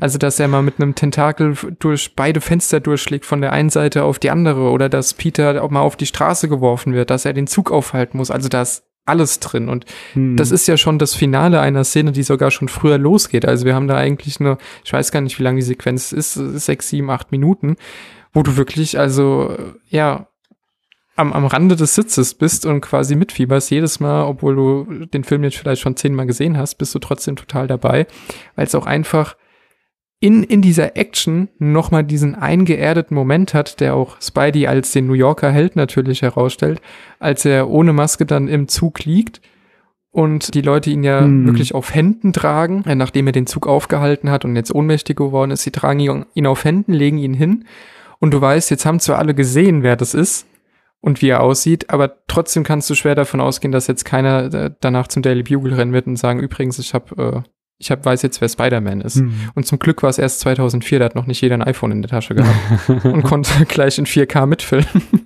also äh, das fand ich auch super, weil das, das war so ein bisschen wie die Brückenszene im ersten Teil, ja. die eben Peter mit, mit seiner Stadt auch verbindet. Auf jeden Fall. Ich finde tatsächlich diesen Moment so schön, wenn er, also er hält ja, also das ist, was er sagt, ist halt eine krasse ähm, Kruzifix-Metapher, wie er halt sich selbst kreuzigt, um diesen Zug aufzuhalten, indem er halt links und rechts die, seine Netze spannt und dann vorne ja. an den Zug gekreuzigt ist und in dem Moment, wo der Zug halt zum Stehen kommt und der Druck von den Seilen lässt und er so nach vorne kippt und dann diese ganz vielen Hände aus dem Zug greifen, um ihn aufzuhalten, so dass er nicht in den Abgrund stürzt. Das ist echt ein schönes Bild, was ich sehr, sehr Gänsehaut. mag. Ja pure Gänsehaut. Ich mag noch, äh, du hast eben noch zu dieser Häuserkampf, äh, wie sie da die Haus runterlaufen, da ist auch wieder so ein, so ein kleine Momente, die einfach zeigen, wie toll das filmisch erzählt ist. So einerseits schon in der Bank, da äh, wirft Spidey zwei Schreibtische in Richtung von Doc Ock, weil er halt weiß, dass, also um ihn quasi aus dem Konzept zu bringen, damit er nicht eine Sache nach der anderen abwehren kann, sondern so voll drauf äh, konzentriert ist. Diesen Trick greift dann später ähm, Doc Ock wieder auf, indem er zwei äh, Taxitüren nach ähm, Spidey wirft. Und in dieser äh, der Szene, die du eben erwähnt hast, da ist ja dann ähm, Aunt May bringt Doc Ock aus dem Konzept, indem sie ihm mit dem Regenschirm auf den Kopf haut. Ja. Ähm, und genau das versucht dann später auch ähm, MJ und da hat aber Doc Ock auch wieder dazugelernt und lässt sich nicht nochmal aus dem Konzept bringen. Was halt einfach so, also so winzige Nuancen sind, die uns immer wieder erzählen, dass sich da einfach jemand Gedanken gemacht hat. Das, ah, das ja. finde ich einfach schön. Ja, absolut. Und ich mag dann tatsächlich auch noch sehr diese letzte Szene, nachdem MJ zu ihm gekommen ist und dann hören sie wieder die Sirenen und sie sagt so, go get him, Tiger und er schwingt aus dem Fenster und einerseits hört man so, äh, wie er den, den Verbrechern hinterher schwingt, ne, so ein Jubelschrei oder so ein Freudenschrei von Peter und nachdem halt den ganzen Film über Spider-Man sein so eine Last für ihn war, dass das halt äh, einfach so schön, ja, das halt so seine Freude daran zurückbekommen hat, äh, durch die mhm. Häuserschluchten zu schwingen. Und auf der anderen Seite endet aber dann der Film eben nicht wie beim letzten Mal auf diesem Hochgefühl, dass jetzt Spider-Man, der durch die Straßen schwingt, sondern er endet dann auf dem Gesicht von Mary Jane, die da steht und ihm nachguckt und äh, sich in ihrem Gesicht so die ganze Hoffnung, aber auch die ganze Angst, was wird jetzt, äh, was, wie, wie wird das weitergehen, abspiegelt und damit dann auch schon so irgendwie der dritte Teil äh, eingeläutet wird. Das finde ich tatsächlich ja. auch einen sehr schönen Schluss. Fandest du aber die, ihren Marathonlauf im Brautkleid nicht eine Nummer drüber? Nee, das so. ist halt, das ist wieder die Rom-Com. Das ist tatsächlich komplett, äh, sind wir da auf dem äh, Rom-Com-Niveau. Wie findest du MJ insgesamt in diesem Film? Ah, schwierig, ne? Es ist, ist tatsächlich ein bisschen schwierig, weil sie sehr nachvollziehbar in einem Zwiespalt ist, weil mhm. sie ja eigentlich doch Peter auch noch liebt und halt überhaupt nicht versteht, warum das denn jetzt nicht funktioniert und warum er sich so verändert hat. Und er kann es natürlich nicht sagen, also es ist für beide Protagonisten schwer, dass sie aber letzten Endes sogar vorm Altar steht und irgendwie auch so ein bisschen aus einer Trotzhaltung heraus jetzt irgendwie bei zu einer Hochzeit ja sagt, fand ich jetzt ihrem Charakter nicht so nicht so mhm. zuträglich. Also hat hat sie jetzt nicht sonderlich sympathisch erscheinen lassen. Also man man kann ja unsicher sein bei sowas auf jeden Fall, aber dann sagt man halt vielleicht nicht, ja, ich heirate dich. Ja, das also das finde ich, das habe ich tatsächlich so als Trope aus dem Rom-Com Genre einfach so geschluckt und habe mir noch mhm. nie so viel Gedanken gemacht über diesen Astronauten. Ich meine, das ist ja auch der Sohn von äh, Jackie Simmons, der ich weiß nicht, wie charakterlich groß großartig der sein wird.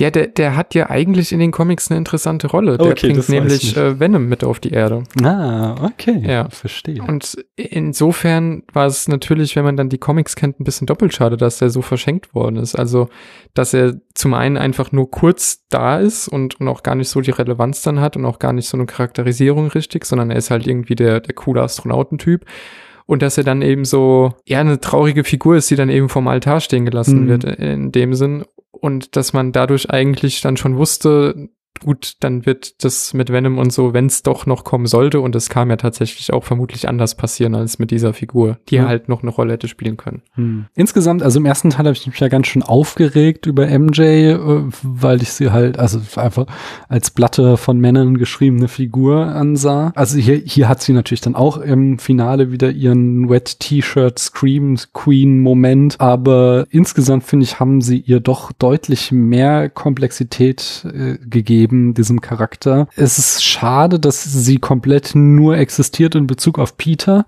Also ich weiß nicht, ob wir mal ein Gespräch von ihr sehen, das sich nicht um irgendwie Peter oder den anderen Mann dreht, aber sie hat zumindest so nachvollziehbare Motivationen und handelt glaubwürdig gut. Ich gebe dir zu, dass mit dem Altar ist am Ende ein bisschen drüber, aber ich, ja, ich, ich, im Rahmen des Genres finde ich das schon voll okay auch. Sie ist auf jeden Fall interess interessanter als im ersten Teil. Ja, ja. Und genau. Ich finde, da hat der Film diesen Sprung auch sehr gut geschafft, uns zu zeigen, das sind jetzt auch wirklich keine Highschool-Schüler mehr, sondern sie sind jetzt schon in einem Alter, mit dem man sich auch nochmal anderweitig identifizieren kann und dem man sich über andere Dinge Gedanken macht, als nur über die nächste Prüfung oder so. Hm. Also in dem Sinn war sie auf jeden Fall interessanter und ich finde auch hier ist wie bei Harry nochmal sehr viel Arbeit dann für den dritten Teil gelegt worden, in dem dann wirklich ja auch ihr, ihr Story Arc und auch Harry Story Arc zu einem es ist sogar ja nochmal kombiniert, also zusammengefügt werden quasi und später ja auch beide ihr Ende finden. Also das mit dem dritten Teil noch im Hinterkopf finde ich sie sogar noch besser als jetzt nur mit dem zweiten so für sich stimmt. Mhm. Ja, wollen wir mal uns um die Frage kümmern, worum geht's wirklich? Ja, gerne. Ich habe ja, so, so ein paar Themen ausgemacht. Äh, ich glaube, so das äh, zentrale Motiv des Films ist Leidenschaft versus Verantwortung oder auch Work-Life-Balance in the Movie. ähm, es ist, wir haben hier Peter beziehungsweise Spidey, der sich eben äh, Ende des ersten Teils für ein Leben voller Verantwortung entschieden hat und jetzt in so einem Netz gefangen ist, das er selbst geschaffen hat. Er ist so äh, in sein Doppelleben, das fand ich sehr schön. Ich habe mir so einen Satz aus einer Kritik rauskopiert, wo dann Vigilante stand und mhm. äh, dann mit Deep L übersetzt und da sagt, haben sie es dann mit Selbstjustizler übersetzt. Sehr schön so. Und dieses, dieses Doppelleben als Selbstjustizler. ja, warum nicht? Ne? So ist mittlerweile halt richtig richtig ungesund geworden und macht ihn halt so unglücklich, dass er sogar seine Kräfte verliert. Und ich glaube, der entscheidende Punkt ist, dass es so eine, wie ich da auch gelesen habe, es ist eine Charakterstudie darüber, eine Untersuchung darüber, was aus großer Macht folgt große Verantwortung wirklich bedeutet. Äh, den Spruch aus dem ersten Teil. Denn Peter wurde ja Spider-Man, weil er das Gefühl hatte, dass er seinem Onkel Ben das schuldet, dass der das von ihm wollte. Und er fühlt sich halt schuldig, dass Onkel Ben gestorben ist, weil er nicht verantwortlich gehandelt hat und lebt daher jetzt ein Leben, in dem er sich vollkommen dieser Verantwortung verschrieben hat und darunter halt sein Privatleben katastrophal leidet. Unter Rücksprache mit meiner Haus- und Hofpsychologin habe ich äh, erarbeitet, dass das eine, eine extrinsische Motivation ist und solche extrinsischen Motivationen können unterschiedlich stark autonom oder selbstbestimmt sein. Und dadurch, dass jetzt aber Peter nur Spider-Man ist, weil er sich schuldig für den Tod seines Onkels fühlt und dieses aus großer Macht voll große Verantwortung hochhalten will, ist diese ähm, halt hochgradig fremdbestimmt, diese extrinsische Motivation. Er hat nicht das Gefühl, als könne er, als, als wäre er wirklich äh, Herr über sein Leben. Und äh, so eine extrinsische Motivation trägt halt nicht lange und trägt hier halt nicht mehr. Und deswegen schmeißt er das komplett hin und widmet sich dann nur noch seinen Leidenschaften, seinem Studium und seiner Beziehung zu MJ, was halt Sachen sind, die intrinsisch motiviert sind, die ihm, äh, die halt geil findet, die ihm sofort eine Belohnung geben. So, mehr, klappt mhm. nicht so ganz, aber könnte halt klappen, wenn das, wenn er es nicht zu spät angegangen hätte. Und, und im Laufe des Films lernt er dann so beides zusammenzuführen, äh, dieses verantwortliche Handeln und seine Leidenschaften. Ich glaube, hier ist ganz entscheidend die Szene, in der er Tante May die Wahrheit über den Tod von Onkel Ben beichtet. Wie findest du die? Sehr gut und, und furchtbar wichtig und ich glaube, sie ist auch kurz nach der Szene, die deinen Punkt total unterstreicht und auch quasi ähm, ja, als, als das ist so auch äh, abhakt. Er hat ja eine Auseinandersetzung in seinem, in seinen Träumen quasi mit Onkel Ben nochmal. Hm. Er sitzt ja nochmal mit ihm im Auto und Onkel Ben reicht ihm die Hand und sagt nochmal aus großer Kraft, voll große Verantwortung und du weißt doch, was du zu tun hast. Ich hoffe, du trägst diese Werte in die Welt hinaus und lastet ihm da ja sehr viel Druck auch wirklich auf und Peter gibt ihm die Hand aber nicht. Hm. Ja. Und, und das unterstreicht ja deinen Punkt total, der dann eben sagt, okay, diese, diese Motivation von außen, die kann ich jetzt hier nicht mehr tragen. Und dann ist natürlich der nächste Schritt, reine zu machen mit äh, Tante May. Mhm. Und ich weiß noch, dass es auch da einen Comic, wahrscheinlich auch mehrere, ich kenne jetzt nur einen, einen Comic dazu gibt, der sich nur darum dreht, dass er quasi die Wahrheit sagt, auch dass er Spider-Man ist und so. Und der war sehr, sehr emotional und ich finde, der Film hat es hier sehr gut gemacht, indem er nicht sofort alles erzählt hat, also auch die, die Spider-Man-Geschichte noch nicht. Hm. Ähm, aber dieses reine Machen, also du, du spürst, da fällt was von seinen Schultern. Ja. Und du merkst auch, für Tante May ist es eine harte Nachricht, aber es wird ja kurze Zeit später aufgelöst, dass eigentlich mhm. zwischen den beiden alles gut ist und so und dass er jetzt genau das Richtige gemacht hat. Aber die Szene war sehr wichtig, um den Charakter Peter und auch den Charakter Spider-Man ähm, ja, vorzuschreiben quasi. Ja. Ja, ich finde es sehr gut, also ich finde es großartig gespielt von Toby Maguire und Rosemary Harris. Die machen, die tragen die Szene unglaublich gut. Und ich finde es vor allen Dingen sehr schön, wie Tante May einfach fassungslos ist und erstmal so wortlos den Raum verlässt, ihm eben nicht sofort die Absolution erteilt. Aber das auch gar nicht mal so der entscheidende Punkt ist, sondern wie du das eben schon ganz richtig sagtest, ich glaube erstmal dieses überhaupt das sich von der Seele geredet zu haben das ist erstmal das, was hier schon die erste Befreiung für ihn bedeutet. Und dann kommt eben diese, diese Anschlussszene, diese Folgeszene, die auch, hätte, hätte die jemand anders inszeniert, hätte die auch super kitschig werden können. Sie ist so, sie, sie kratzt so an der Grenze zum Kitsch, mhm. aber ich finde sie noch voll okay, wo sie, äh, wo Tante May ihm dann eben durch die Blume sagt, dass Spider-Man schon zurückkehren soll und das vor allen Dingen äh, Spider-Man in ihm steckt. So dieses, in jedem von uns steckt ein Held, ist ja da der, der Satz, den sie ausspricht, was dann dazu führt, dass er am Ende des Films gelernt hat, dass es eben auch sein inneres Bedürfnis ist, verantwortlich zu handeln und nicht nur etwas, was ihm von außen auferlegt wurde, sondern dass er auch einen Drang hat, anderen zu helfen. Und dann ist halt so, dass diese extrinsische Motivation von aus großer Macht erfolgt große Verantwortung nun mit seinem eigenen Wertesystem übereinstimmt und damit gewinnt er halt wieder so einen hohen Grad an Autonomie zurück. Und zugleich hat er dann aber auch gelernt, dass er seine Leidenschaften nicht verleugnen darf, sondern dass er eben sein Privatleben auch in sein Leben integrieren muss. Und dadurch führt es dann halt, äh, dass er da am Ende mit Verantwortung und Leidenschaft zu so einem gesunden Maß gefunden hat und wieder voll und ganz Spider-Man sein kann. Und das finde ich tatsächlich einfach eine sehr schön und sehr runde Geschichte. Die ja äh, dann auch eigentlich auch nochmal aufgreift, was Onkel Ben ja gesagt hat, also diese Werte in die Welt hinaustragen, was ja in dem Moment dann erstmal noch Bürde ist und als es dann aber eben tatsächlich intrinsisch ist, wird Peter ja erstmal als ein hochmoralischer Mensch auch gezeichnet hm. Also er, er muss ja Spider-Man nicht sein, aber er, er hat das ja eben, wie du es ja dann auch gerade formuliert hast, aus einer eigenen Motivation heraus will er das dann auch und es tut ihm auch gut und er will auch für das Gute kämpfen. und er wird da eben als jemand sehr moralisches, sehr ethisch korrekt eingestellter, äh, eingestellte Person auch gezeigt, die ja dann die Werte, die Onkel Ben da eben von ihm auch erwartet, dass er sie nach außen trägt, tatsächlich auch wieder nach außen trägt, aber eben weil er zu der Person geworden ist, nicht weil Onkel Ben ihn jetzt als die Person haben wollte. Insofern äh, schließt sich da eigentlich schon so, ja, ungefähr auf der, auf der Hälfte des Films sind wir da jetzt ein bisschen drüber, schließt sich schon mal so ein Story-Arc sehr gut ab, der dann quasi in das große Finale auch überleitet, indem wir dann ja wieder Spider-Man haben, so wie wir ihn kennen. Hm. Und das Schöne finde ich dann, was ich auch schon sagte, dieses immer wieder sage, dieses, wie gut durchdacht dieser Film ist, dass sich diese ganzen Motive eben auch dann wieder in Doc Ock spiegeln der halt anfängt als der, der Privatleben und Verantwortliches oder Berufsleben komplett im Gleichgewicht hat, dann der ja auch was zu tiefst Verantwortungsvolles machen will, wie du schon sagtest, mit dieser Kernfusion das Energieproblem mhm. lösen, aber sich daran halt überhebt und dadurch stirbt seine Frau und damit eben so dieser leidenschaftliche Aspekt in seinem Leben und diese fehlende Balance, die wirft ihn dann eben aus der Bahn, so dass dann halt diese Wissenschaft zu seiner neuen krankhaften Leidenschaft wird. Und äh, am Ende gelingt es ihm dann wieder zum verantwortlichen Handeln zurückzufinden, indem er die Stadt rettet und den Reaktor und sich am Ende aber auch damit selbst zerstört. Also, dass wir da halt wieder wie durch so ein Zerspiegel die ganzen Motive von Peter Parker äh, auch in Doc Ock wiederfinden auf andere Art und Weise. Und das, ja, das, das ist einfach, es ist ein guter Film.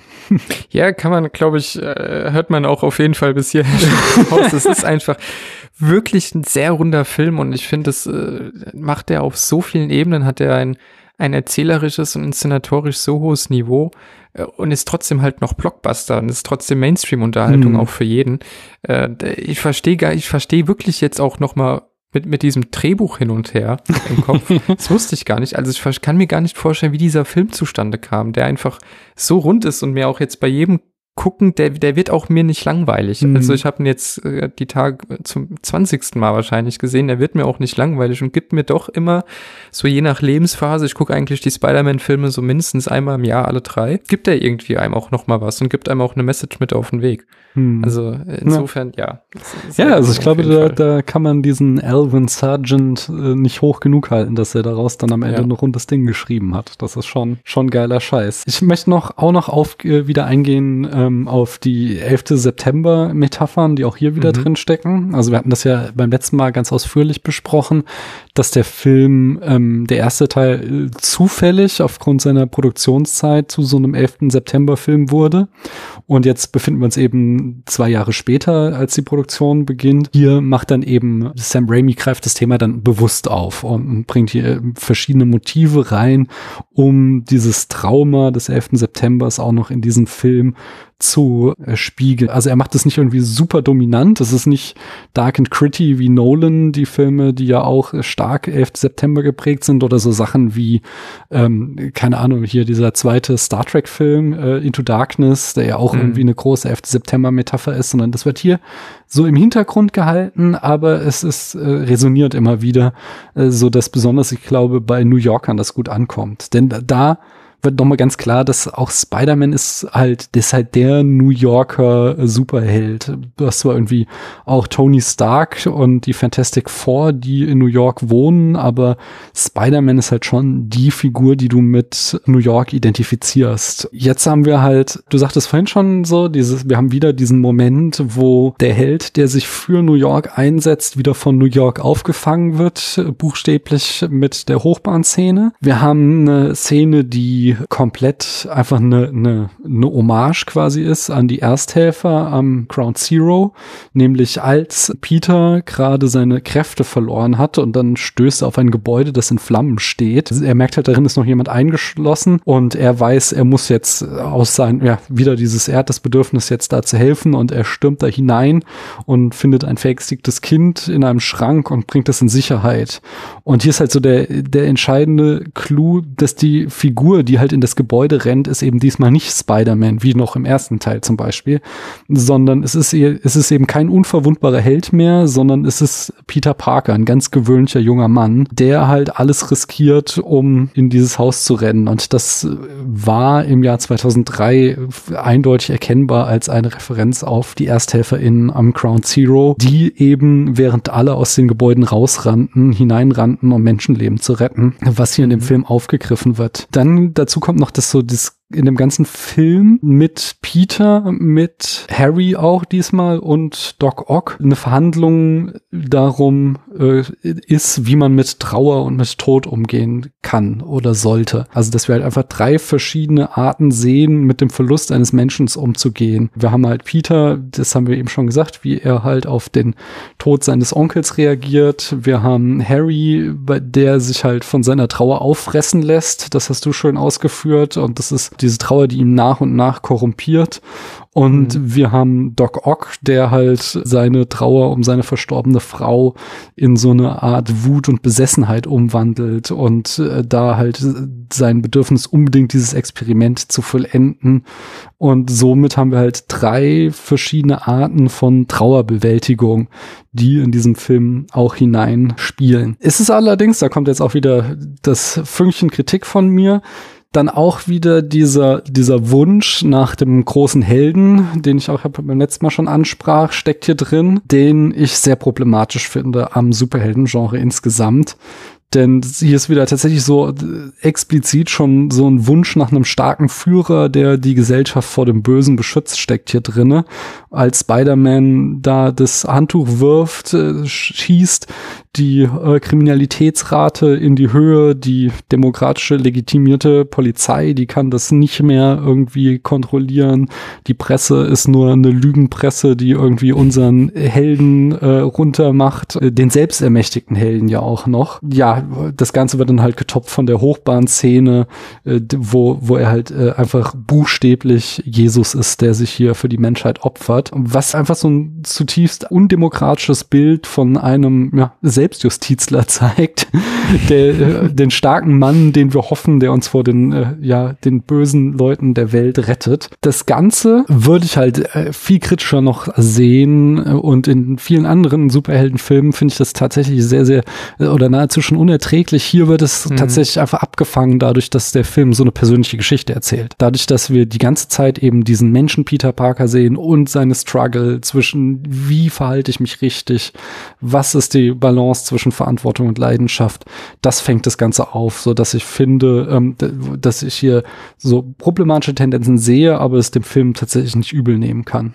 Wie siehst du das? Ja, äh, ich sehe das auch insgesamt auf jeden Fall natürlich problematisch bei dem Film, aber jetzt auch nicht nur, weil ich den sehr mag oder aus Nostalgie Nostalgiegründen, ähm, finde ich es aber auch nicht so schlimm, weil Peter immer noch einfach dieser, dieser, ja, der Held aus der Mitte auch ist und ich jetzt durch die, durch die persönliche Geschichte, wie du es eben auch so aus, Held aus der Mitte klingt auch so blöd, aber er ist halt auch Peter, er ist nicht nur Ja. Spider-Man, er ist auch Peter und äh, dadurch, durch diese persönliche Geschichte, ähm, erdet das für mich das Ganze doch sehr, auch wenn du natürlich recht hast, dass das an sich sehr undemokratisch ist, was da passiert.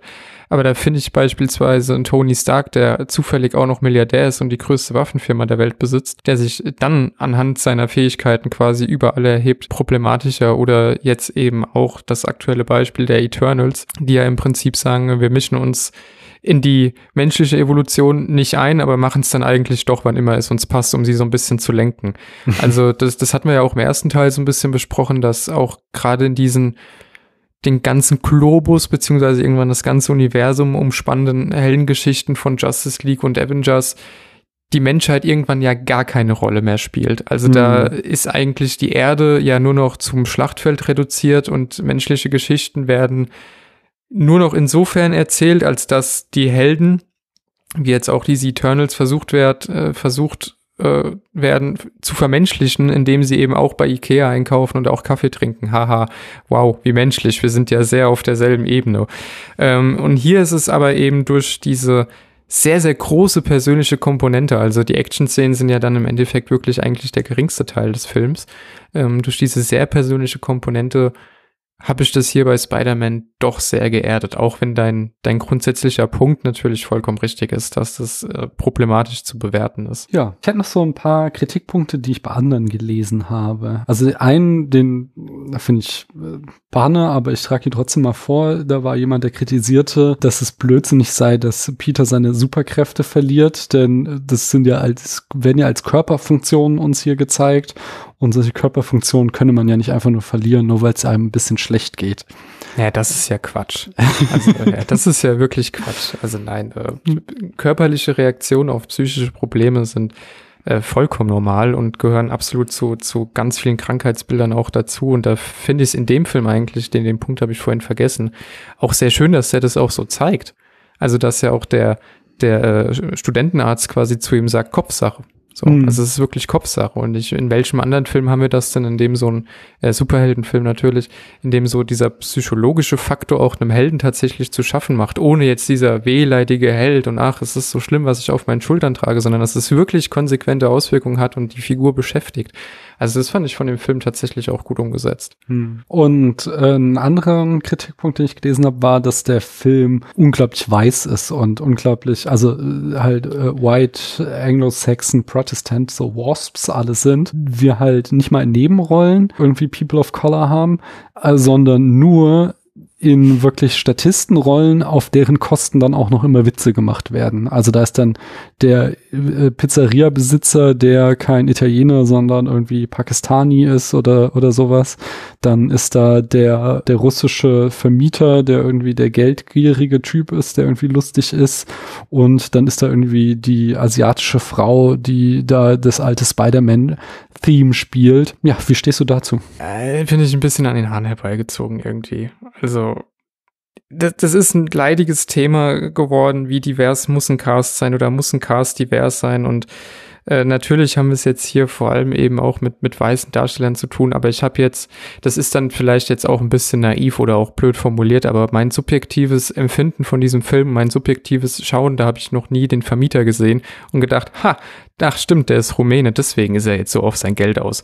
Oder bei der äh, asiatischen aussehenden Darstellerin, die dann das Lied so schrecklich schief singt, habe ich auch noch nie gedacht, oh ja, kein Wunder, die kann ja auch kaum Englisch oder beziehungsweise ich habe den Film bisher tatsächlich immer in Deutsch gesehen. Äh, die, die kann ja auch die Sprache gar nicht richtig, sondern da war es, ach, das ist ja der Song aus dem, aus dem Zeichentrick, cool. Ja, also ich habe das einfach gar nicht so wahrgenommen, dass da wirklich Witze auf Kosten anderer gemacht werden. Ich denke, man kann das bedienen. Man kann das irgendwie auch argumentieren.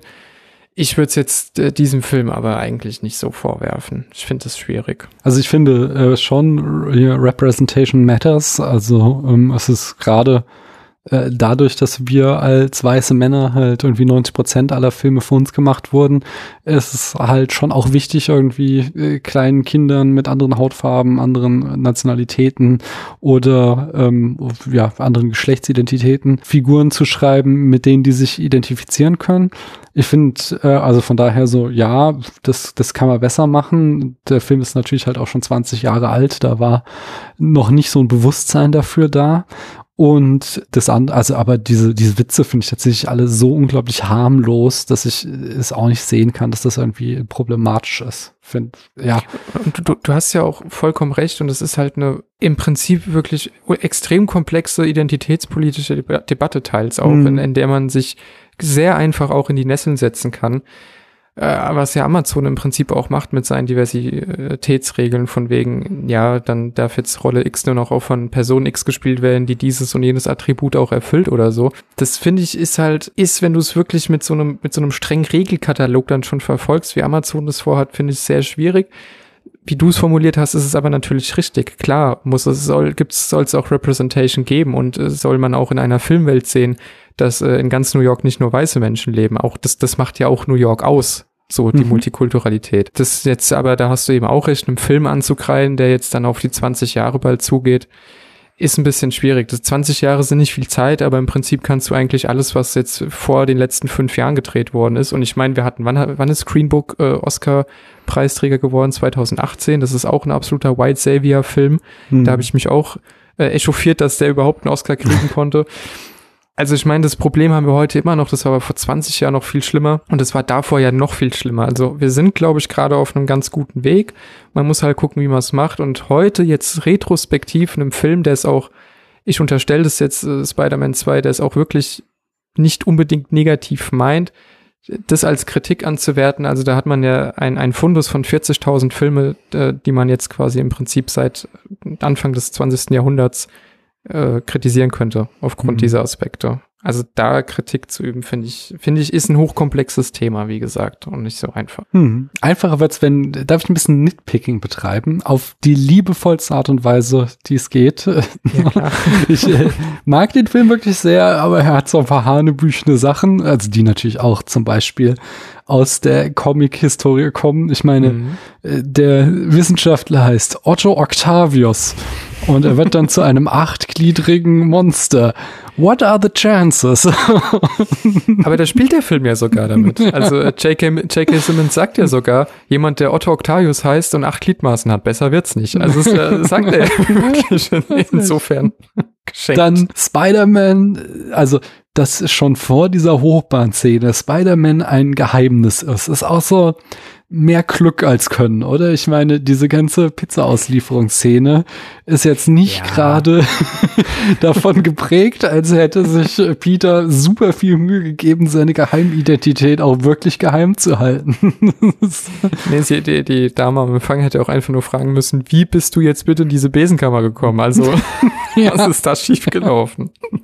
Dann weiter geht's mit Doc Ox Experiment. Er macht, er will Kernfusion machen und er macht es mitten in Manhattan und dann hat er da irgendwie einen Haufen von Stargästen stehen, die in keinster Weise irgendwie von dem, dem fusionierenden Kern getrennt sind, außer von ihm und seinen acht Armen, die, die jetzt beschützen soll. So, hm, what could possibly go wrong?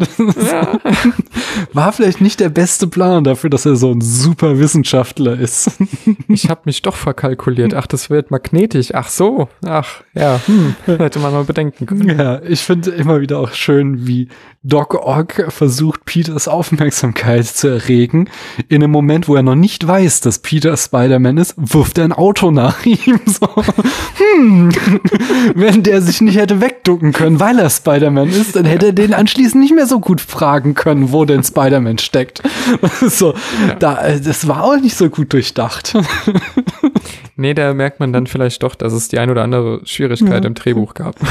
Aber äh, mein, mein, mein absoluter Favorite ist, und äh, da wird auch nur was vorbereitet, was so im Teil 3 mir jedes Mal noch den Unterkiefer runterklappen lässt, ist äh, der Butler Bernard. der hier irgendwie nur in einer Szene zu sehen ist, wo er spät Ja. abends einfach nur zu Harry sagt, ich ziehe mich nun zurück, äh, my lord, oder sowas. Ihr Vater war besessen von seiner Arbeit. So völlig random aus dem Nichts, ja. Einfach nur diesen Satz knallt er ihm hin. Und das Beste ist dann auch so die, die, die Reaktion von Harry, der nämlich einfach nur sagt, ja, ja, gute Nacht, Bernard. So, was einfach, ja oh Gott, der alte labert ihn. Teil 3 hätte verhindert werden können. Oder zumindest ein Bösewicht in Teil 3 hätte verhindert werden können. ja.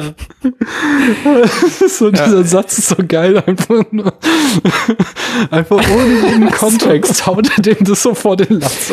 Und ich gehe jetzt schlafen. sich- Ihr Vater war besessen von seiner Arbeit. Vielleicht macht er das einfach jeden Tag, weißt du? So jeden Tag irgend so ein Instagram-Kalenderspruch noch dazu. Ich gehe jetzt, ich gehe jetzt, ich ziehe mich zurück, Master. Übrigens, äh, apple a day keeps the doctor away. so, dass er ihm noch was mit auf den Weg gibt. Das, Äh. ich finde das sehr plausibel. Nee, auch, auch Quatsch äh, natürlich. Und was mir jetzt auch beim letzten Schau noch mal aufgefallen ist, mal abgesehen von dieser Bank, die tatsächlich mit Dollarzeichen quasi geprägte Geldsäcke mit Goldmünzen in einem riesigen Tresor da liegen Vor hat. allen Dingen der Tresor ist vorne im Raum, so im Ja. ein, in der in der Lobby ist der Ja. Tresor. ne? Abgesehen davon, dass er dann also wirklich mit Goldmünzen sich seine neuen Sachen erkauft. Wir haben es jetzt hier mit einem gesuchten Mörder zu tun, der in einer verlassenen, am, am Dock in einer verlassenen, äh, in einem verlassenen großen Haus sich containerweise riesige Gerätschaften liefern lässt, die er mit Goldmünzen zahlt und niemandem fällt's auf. Also erstmal, wo bestellt der das denn eigentlich? Fragt da keiner, guckt da keiner. Das muss ja per Schiff kommen. Also äh, stell mir auch lustig vor, wie er dann einfach mit seinen Tentakeln direkt vom Containerschiff sich das Zeug runternimmt und gar nicht auf so einen Kran angewiesen ist. So, ja Leute, ich mach schon. Äh, fand ich auch ein bisschen Hanebüchen. Aber mein Gott, ist halt ein Comicfilm. Ja, ja. Und das, ist- das ist auch wieder sehr schön, dass der äh, da, da Sam Raimi sich halt auch nicht zu, äh, zu, zu fein so. Nicht, das ist ja hier Christopher Nolans äh, Batman-Trilogie finde ich gut, aber die schreit ja die ganze Zeit dir ins Gesicht so, also ich will nichts mit den Comics zu tun haben. Das hier ist Ja. ernstes Kino. Ja. Und äh, da ist halt wieder Sam Raimi, der halt durchaus den Spaß daran hat. Was man auch, da können wir gleich hier ähm, auf die Easter Eggs eingehen, wo er es halt auch Mhm. immer wieder äh, feiert, dass es ein Comic ist. Also ist ja, fängt ja schon an mit dem Vorspann, wo wir dann nochmal in Comic-Panels den ersten Film zusammengefasst bekommen, die auch gezeichnet wurden von Alex Ross, das wohl ein Comiczeichner ist. Ich kenne mich in dem, äh, Medi Mhm. in dem Medium nicht so gut aus, aber habe ich jetzt gelesen. Ähm, wir haben dann eben diese, diese alte Frau, die den alten äh, Spider-Man-Titelsong spielt aus den 70ern, aus der Serie. Wir haben dann diesen, diesen Shot von dem, der Spider-Man, dem Anzug, der im Mülltonne liegt, während äh, Peter Parker davonläuft. Das ist halt auch ein berühmter, äh, ein, ein berühmtes Panel aus dem Comic Spider-Man No More. Und äh, auch noch sehr schön ist äh, dann, einerseits äh, kriegt hier ja auch Tobey Maguire sein Fett weg, indem Peter Parker einmal auch sich den Rücken verletzt und sagt, oh, mein Ja. Rücken, wo auch nochmal auf diese ganze, äh, auch, auch schön selbstironisch von Tobey Maguire auf diese ganze Drama im Vorfeld angespielt wird. Und äh, auch äh, die Referenz an den ersten Teil ist natürlich wieder da, wenn MJ ihren Astronauten kopfüber küsst und es diesmal nicht das gleiche ist wie beim Mhm. ersten Mal. Ja, ist mir vorhin auch gekommen, als du es er erzählt hast, musste ich auch direkt dran denken, wie er, ich bin zurück, ich bin zurück, ah, ich bin im Arsch, ich bin im Arsch und dann so wunderschön äh, da gebückt zurückläuft und ich denke mir, ja, so stehe ich mittlerweile jeden Morgen auf, äh, ganz, ganz toll, ja. Ach ja. Und er hat auch ein paar Zitate und Referenzen an andere Sachen drinne. Wir haben also einerseits so dieses äh, New York, das sieht manchmal schon sehr, äh, fast schon so gotisch aus in der Architektur und mit Doc Ock und so äh, nimmt er da Anleihen an den Universal Horror, äh, hat er auch wohl gesagt, dass er sich darin orientiert hat. Mhm. Ähm, außerdem sagte äh, Sam Raimi, dass Superman 2 und diese Geschichte, wie bringe ich äh, das Superheldendasein mit Privatleben in Einklang, eine große Inspiration war. Die Kettensäge aus der Evil Dead Trilogie erwähnte ich schon. Und äh, zu guter Letzt diese äh, die Arme, die du schon gelobt hast, dass die auch so viel besser aussehen als im Comic. Das ist ja auch ein, finde ich, eine sehr äh, starke visuelle Referenz an Matrix, einfach an die Wächter aus Ja. Matrix. Ja, tatsächlich. Hast du inhaltlich noch was? Nee, mir ist gerade nur, das ist ja hat jetzt damit gar nichts zu tun, aber gerade aufgefallen, in was für einer äh, retromanischen Zeitspirale wir uns eigentlich gefangen finden, weil wir davon ausgehen können, dass also zumindest Doc Ock ja auf jeden Fall im nächsten Spider-Man, MCU Spider-Man nochmal zurückkehrt, Ja. äh, während ich gerade gestern im Kino einen Matrix-Trailer gesehen habe Mhm. Und davor einen Ghostbusters-Trailer und davor einen Scream-Trailer, bevor ich mir dann einen neuen Halloween angeschaut habe. Also irgendwie wir bewegen uns, habe ich so das Gefühl, nicht mehr so richtig weiter mit Franchise. Im Fernsehen laufen gerade wieder Wetten das und TV Total. Also ja. ich glaube, wir sind, wir sind irgendwie voll wieder in die frühen Nullerjahre zurückgefallen. Ja, und, und wer will, kann die, die sehr schlecht gemachten äh, GTA Remasters jetzt spielen aus 2001, 2 und 4 oder so, ne? Also irgendwie, äh, wir haben gerade mal, wir haben eigentlich mal nach zwei- 20 Jahre die Zeit zurückgedreht. Ja, Nee, aber inhaltlich äh, möchte ich nur eigentlich noch mal ganz, ganz kurz zum Schluss die äh, äh, schon eingangs, na, in der Mitte erwähnte Szene von Harry ansprechen, ganz zum Schluss, Mhm. äh, mit seiner, ja, mit dem, mit der, mit der Vorschau quasi auf Teil 3, wenn er dann zum neuen grünen Kobold wird. Da läuft ja im Hintergrund auch das Theme vom grünen Kobold wieder, während er da diese, diesen versteckten Gang hinter dem Spiegel betritt und dann das Geheimnis seines Vaters ihm offenbart wird. Da hat ja auch äh, Willem Dafoe noch mal einen kleinen Cameo-Auftritt. Und die Szene finde ich von vorne bis hinten extrem spannend, extrem gut inszeniert und hat mir sofort richtig Lust auf den dritten Teil gemacht, weil ich mir auch vorstellen konnte, dass dieser Harry als Bösewicht sehr gut funktionieren könnte. Er hat dann leider ja nicht so viel Screentime bekommen am Ende. Äh, da gab es ja auch einige Drehbuchverwerfungen. Aber ich fand die Szene total, total super, wo er geschockt ist davon, dass Peter, sein bester Freund, anscheinend seinen Vater äh, auf dem Gewissen hat und er dann anfängt, die Stimme seines Vaters zu hören und diesen Wahnsinn weiterzutragen. Mhm. Und das fand ich einfach nur absolut äh, hervorragend, so als Rauschmeißer und konnte mir den dritten Teil gar nicht schnell genug kommen lassen. Heute wäre Mhm. sowas eine Post-Credit-Scene. Ja, ja. Hat der Film eigentlich Post-Credit-Scenes? Habe ich jetzt gar nicht äh, drauf Nee. geachtet. Nee, Nee, ja, das- das, das damit haben sie noch- später angefangen. Vor, vor dieser Zeit, ja. Genau. Dann auch gleich hier meine obligatorische Frage. Hast du denn auch Lust, mit mir den dritten Teil noch zu besprechen? Ja, sehr gerne, natürlich. Sehr schön. Da bin ich sehr gespannt auf deine Meinung, denn, uh, da bin ich sehr kritisch. Äh, jedenfalls, ja, ja. Ach, wird super. Ich glaube, ich bin einer der wenigen Menschen, die den richtig toll finden. Na, okay, da können wir dann in Kontroversen vielleicht aus. Also ist jetzt auch Ja. wieder irgendwie, keine Ahnung, drei, vier Jahre her, dass ich ihn das letzte Mal gesehen habe.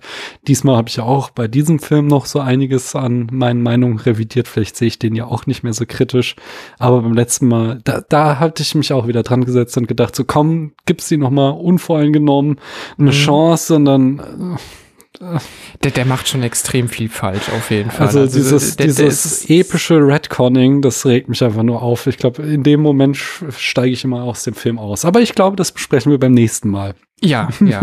Also es gibt auf jeden Fall beim nächsten Mal, glaube ich, mehr zu kritisieren Hm. und zu kritteln, aber macht's ja, macht's ja nicht unbedingt weniger spannend. Ja, dann lasst uns doch nochmal abschließend ihn bewerten. Auf der Skala von 1 bis 100 Punkte. Da möchte ich natürlich wissen, hat der Film auch nach dieser Besprechung von dir immer noch die 100 Punkte verdient? Ja, man kann jetzt natürlich sagen, perfekt ist nix, so, und dann, dann wäre ich in dem Fall einfach bei einer 99,9, weil es einfach ein Herzensfilm ist. Also ich habe Also an dem einfach, Nachkommastellen gibt's hier nicht. Also das wäre Gibt's- jetzt echt albern, so eine große Skala. ja, das wäre, das wäre, da hast du recht, da ist es albern.